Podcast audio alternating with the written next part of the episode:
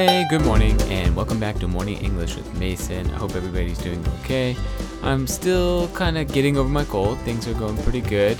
And uh, so, let's just jump into it. This is episode 38. Today, we're going to talk about uh, a park employee who didn't collect money from foreigners. Uh, it was in the news. I thought it was pretty funny. All right, uh, so uh, grab your cup of coffee and uh, get ready because we're going to talk about. Let's jump right into it. After a confrontation with a foreigner that ended badly, 71 year old employee at a Shinjuku Gyoen park stopped collecting entrance fees from all foreigners.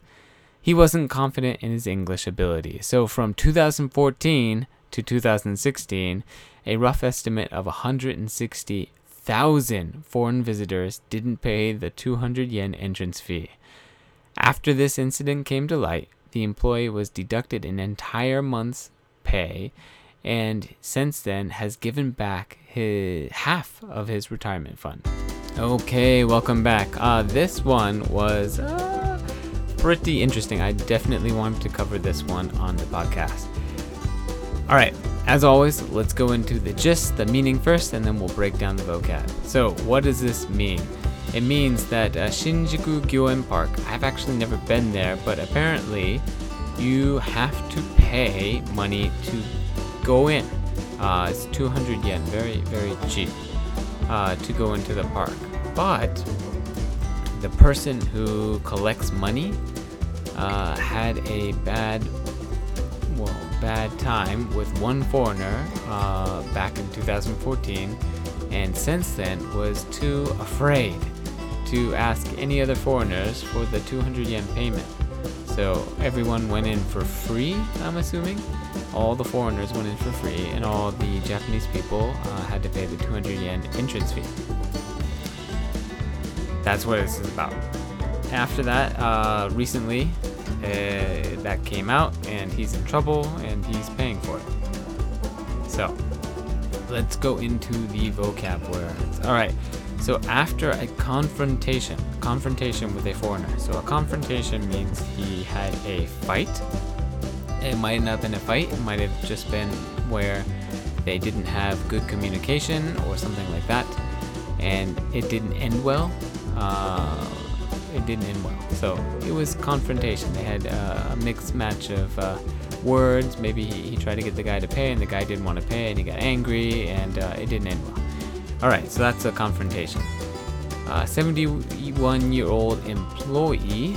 Uh, employee means that he works at the place. So in this case, employee at Shinjuku Gyoen Park. So he works at Shinjuku Gyoen Park stop collecting entrance fees. So an entrance fee is when you want to enter a place and you have to pay money. That's an entrance fee. And uh, you collect those, or people collect them. If you're entering, you pay them. Alright, let's go on to he wasn't confident in his English ability. He wasn't confident in his English ability. So, what does confident mean? Confident means that you uh, can speak English, and not only can you speak it, but you have no problem. You don't get scared. You're not worried. Uh, you're more proactive, more open. Uh, if someone asks you something in English, you're very quick uh, to answer, maybe, uh, because you're not worried. And it doesn't mean that you speak English correct, or it doesn't mean that you uh, that you're perfect, or that your accent is great. It just means that you don't care and you try your best and uh, you're not afraid to make mistakes, I guess. So you're not afraid. That's confidence. So he wasn't confident. That means he was afraid um, and he didn't believe in his own English ability. So from 2014 to 2016, a rough estimate. So what does rough estimate mean? Rough estimate. An um, estimate means that you're taking a guess, but it's an educated guess. So it's not just, hmm, how many people do you think go to the park? Oh, I think it's 10. No, that's that's obviously wrong. So you take you look at some data, and uh, you take your best guess. You you give a ballpark idea maybe. Um, so rough estimate means that. Rough means that it's it's really a guess. It's more towards a guess and less less data. So rough estimate of 160,000 foreigner visitors didn't pay the 200 yen entrance fee. Okay. After this incident came to light. Okay, so this is a good phrase. Came to light is a good phrase, but first let's do incident. Incident means like an accident or a situation. Um, it's usually a bad situation, but you're not saying like, oh, someone did something or it was on, you know, someone's fault. It's just, you know, it's an it's usually something that you want to avoid. You want to avoid incidences, and you don't necessarily say who's gonna cause the incidents, but an incident is something where something goes wrong, and uh, you have to figure out how to stop it.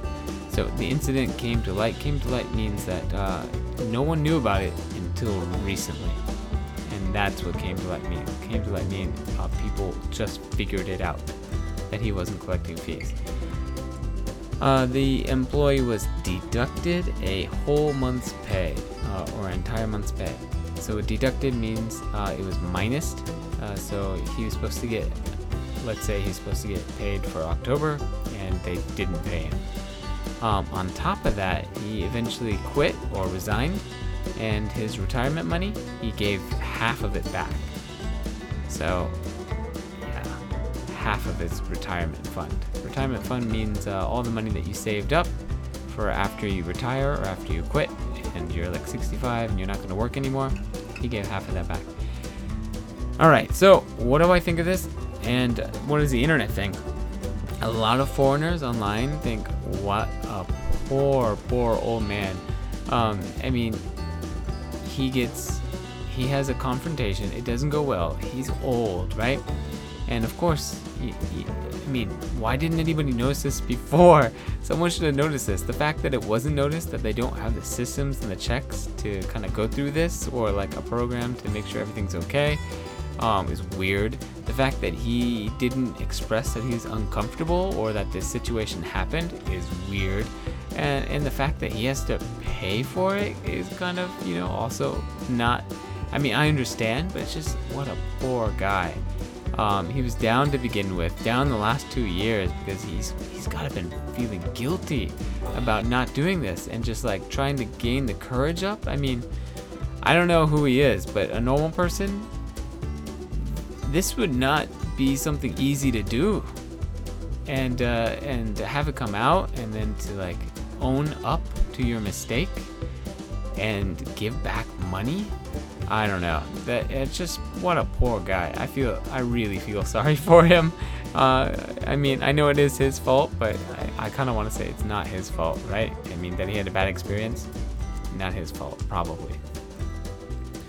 All right, um, love to hear your opinion. Go ahead and uh, hit me up on social media at uh, Facebook or Instagram or Twitter, either one. Uh, let's move on to today's morning English phrase.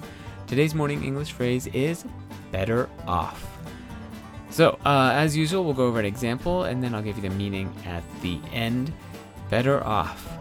So, let's say your friend is graduating from university soon, and uh, you ask him, "Hi, so I heard you're graduate graduating from school this year.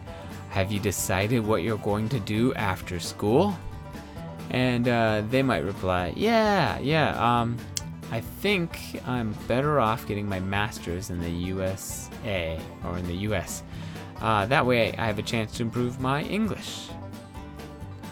All right, let's see. Example two A family member might ask, Hey, I'm uh, running late. I'm afraid I won't be able to make my flight from Haneda Airport. Do you think I should take the shuttle bus or the train? In which case, you could respond, or I would respond, I think you're better off taking the train. You know, you never know how that traffic is. You might get stuck in a traffic jam. All right, did you get it? So, better off is used when you have like two or more choices and you don't know which one is the best choice or the better choice. Uh, you don't know which one the best choice is or the correct choice is, but you have a feeling that one is better than the other, or one is better overall, that's when you use better off. So maybe another example would be like, uh, it's cold out today. Should I wear a jacket or should I not? The you're better off wearing a jacket because even if it's hot, you can just take it off and carry it. I think that was probably the best example so far, uh, and the simplest too. So you're better off just taking a jacket, anyways. I mean, what's the worst? You just hold. All right, uh, that is morning English for today. I hope you learned something new. Hope to see you tomorrow, and uh, good luck out there. Bye.